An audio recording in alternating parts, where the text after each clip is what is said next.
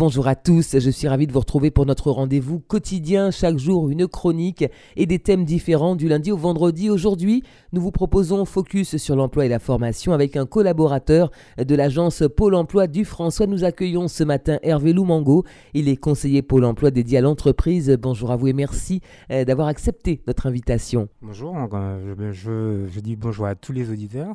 Alors nous parlerons ce matin des différents dispositifs de formation mis en place par Pôle Emploi. Vous nous expliquerez, Monsieur Lumango, euh, quels sont-ils et puis vous allez nous parler également euh, du public concerné. donc nous proposons des aides à la formation alors, en entreprise euh, aux employeurs. ce sont des, dispositifs que nous mettons en place quand il y a des, postes vacants, c'est-à-dire qu'il y a une demande, hein, quand il y a des offres proposées euh, par les employeurs. Donc nous avons l'AFPE, qui est l'action de formation préalable au recrutement. Objectif, en tout cas pour le salarié, pour le candidat, le stagiaire, le futur salarié, d'acquérir les compétences euh, pour occuper l'emploi proposé par l'employeur. Donc, euh, c'est destiné à tout public. Hein. Il faut déjà que des personnes soient déjà inscrites au Pôle emploi, ça c'est important. Alors, des personnes indemnisées ou pas. Normalement, l'objectif aussi, c'est de de préparer ces personnes à la qualification avant le recrutement. Donc, comme ça porte son nom, AFP, Action de formation pour le recrutement, c'est-à-dire que la personne, quand l'employeur dépose une offre d'emploi au Pôle emploi, euh, nous mettons en place euh, une action de formation avant le recrutement. Nous définissons effectivement déjà quel type de formation que cette personne a besoin avec l'employeur et le futur salarié. Mais pendant ce pendant la formation, cette personne est stagiaire de la formation professionnelle. Cette personne n'est pas encore euh, en activité. Elle n'a pas encore signé de contrat. Le contrat vient par la suite. Euh, ça veut dire que la personne, ce salarié qui est recruté pour éventuellement ce poste, il n'a pas besoin forcément d'avoir des compétences euh, préacquises pour la fonction en question, ou bien quand même il faut avoir un certain, une certaine connaissance, un minimum de connaissances?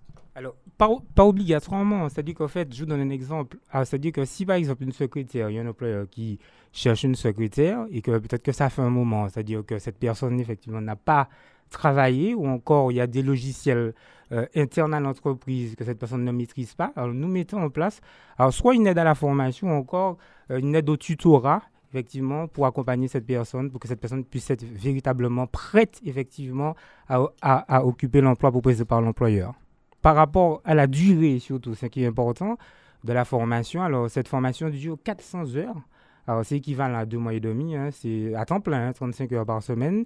Alors, pendant la formation, cette personne, comme je disais tout à l'heure, cette personne est stagiaire de la formation professionnelle.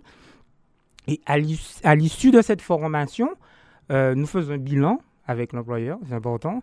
Euh, et ensuite, euh, cette personne, à l'issue du bilan, si c'est positif, cette personne a effectivement a pu acquérir toutes les compétences, là, à ce moment-là, l'employeur signe un contrat de travail pour le, pour le candidat. Alors, vous souhaitiez également nous présenter une, un second dispositif de formation? Oui, alors, il y a aussi la préparation opérationnelle à l'emploi individuel ou encore en collectif. Alors, c'est-à-dire que c'est le même, c'est le même principe, hein, c'est, la même, c'est, le, c'est le même objectif, c'est la même durée. Alors, simplement, ce que j'ai oublié de dire tout à l'heure pour la FPR, pour que.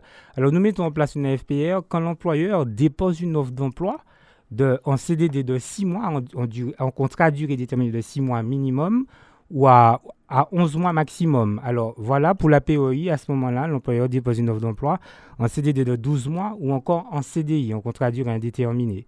Mais bon, là, sur la POI, nous pouvons faire appel, par contre, à des organismes de formation externe. Alors la formation est financée euh, par le Pôle emploi, mais aussi par l'OPCA de l'entreprise en cofinancement. C'est-à-dire que s'il manque effectivement en termes de coût de la formation, euh, par rapport à ce que le Pôle emploi propose, si effectivement il, y a un complément, alors l'OPCA peut intervenir, l'OPCA de l'entreprise peut intervenir pour le financement de la formation. Ça, veut dire, ça sous-entend donc que le salarié en question n'a pas forcément, on ne va pas aller puiser dans le compte formation de ce salarié euh, par rapport à l'OPCA dont vous nous parlez à l'instant? Non, au fait, au fait c'est l'OPCA dans l'entreprise. C'est-à-dire que l'entreprise fait, si l'entreprise cotise à un OPCA, l'entreprise fait appel à son OPCA euh, de façon effectivement à, compléter en termes de, financement euh, sur cette formation. Alors, il y a aussi, alors, c'est-à-dire que nous avons aussi, bon, nous, ne gérons pas cette euh, mesure-là, cette aide hein, à la formation c'est le contrat de professionnalisation, mais je vais donner effectivement quelques informations. Le contrat de pro, en tout cas, permet d'acquérir, en tout cas pour le demandeur d'emploi, d'acquérir, de se professionnaliser sur un métier son métier dans l'entreprise et aussi d'acquérir la qualification une qualification reconnue. c'est une formation qui est en alternance. Alors, le principe de l'alternance, c'est qu'il y a une partie en centre de formation qui est théorique et aussi une partie en entreprise. Donc, pour cela, bon, ce sont des, vous me parliez tout à l'heure de public, hein, quel type de public qui sont effectivement visés. Alors, ce sont des jeunes de moins de, 16, ans à de 16 à 25 ans révolus et aussi euh, des 26 ans et plus inscrits au Pôle emploi. Voilà, alors donc euh, une partie, comme je disais tout à l'heure, une partie en entreprise, une partie euh, en centre de formation. Je dirais que ce sont des dispositifs de formation intéressants pour les entreprises, hein, pour les employeurs. Donc ils ont des aides, une exonération sur les charges sociales. C'est-à-dire que sur ce dispositif contrat de personnalisation, surtout, parce que la personne est dans l'entreprise, la personne effectivement travaille, a déjà un contrat de travail, elle est déjà en contrat.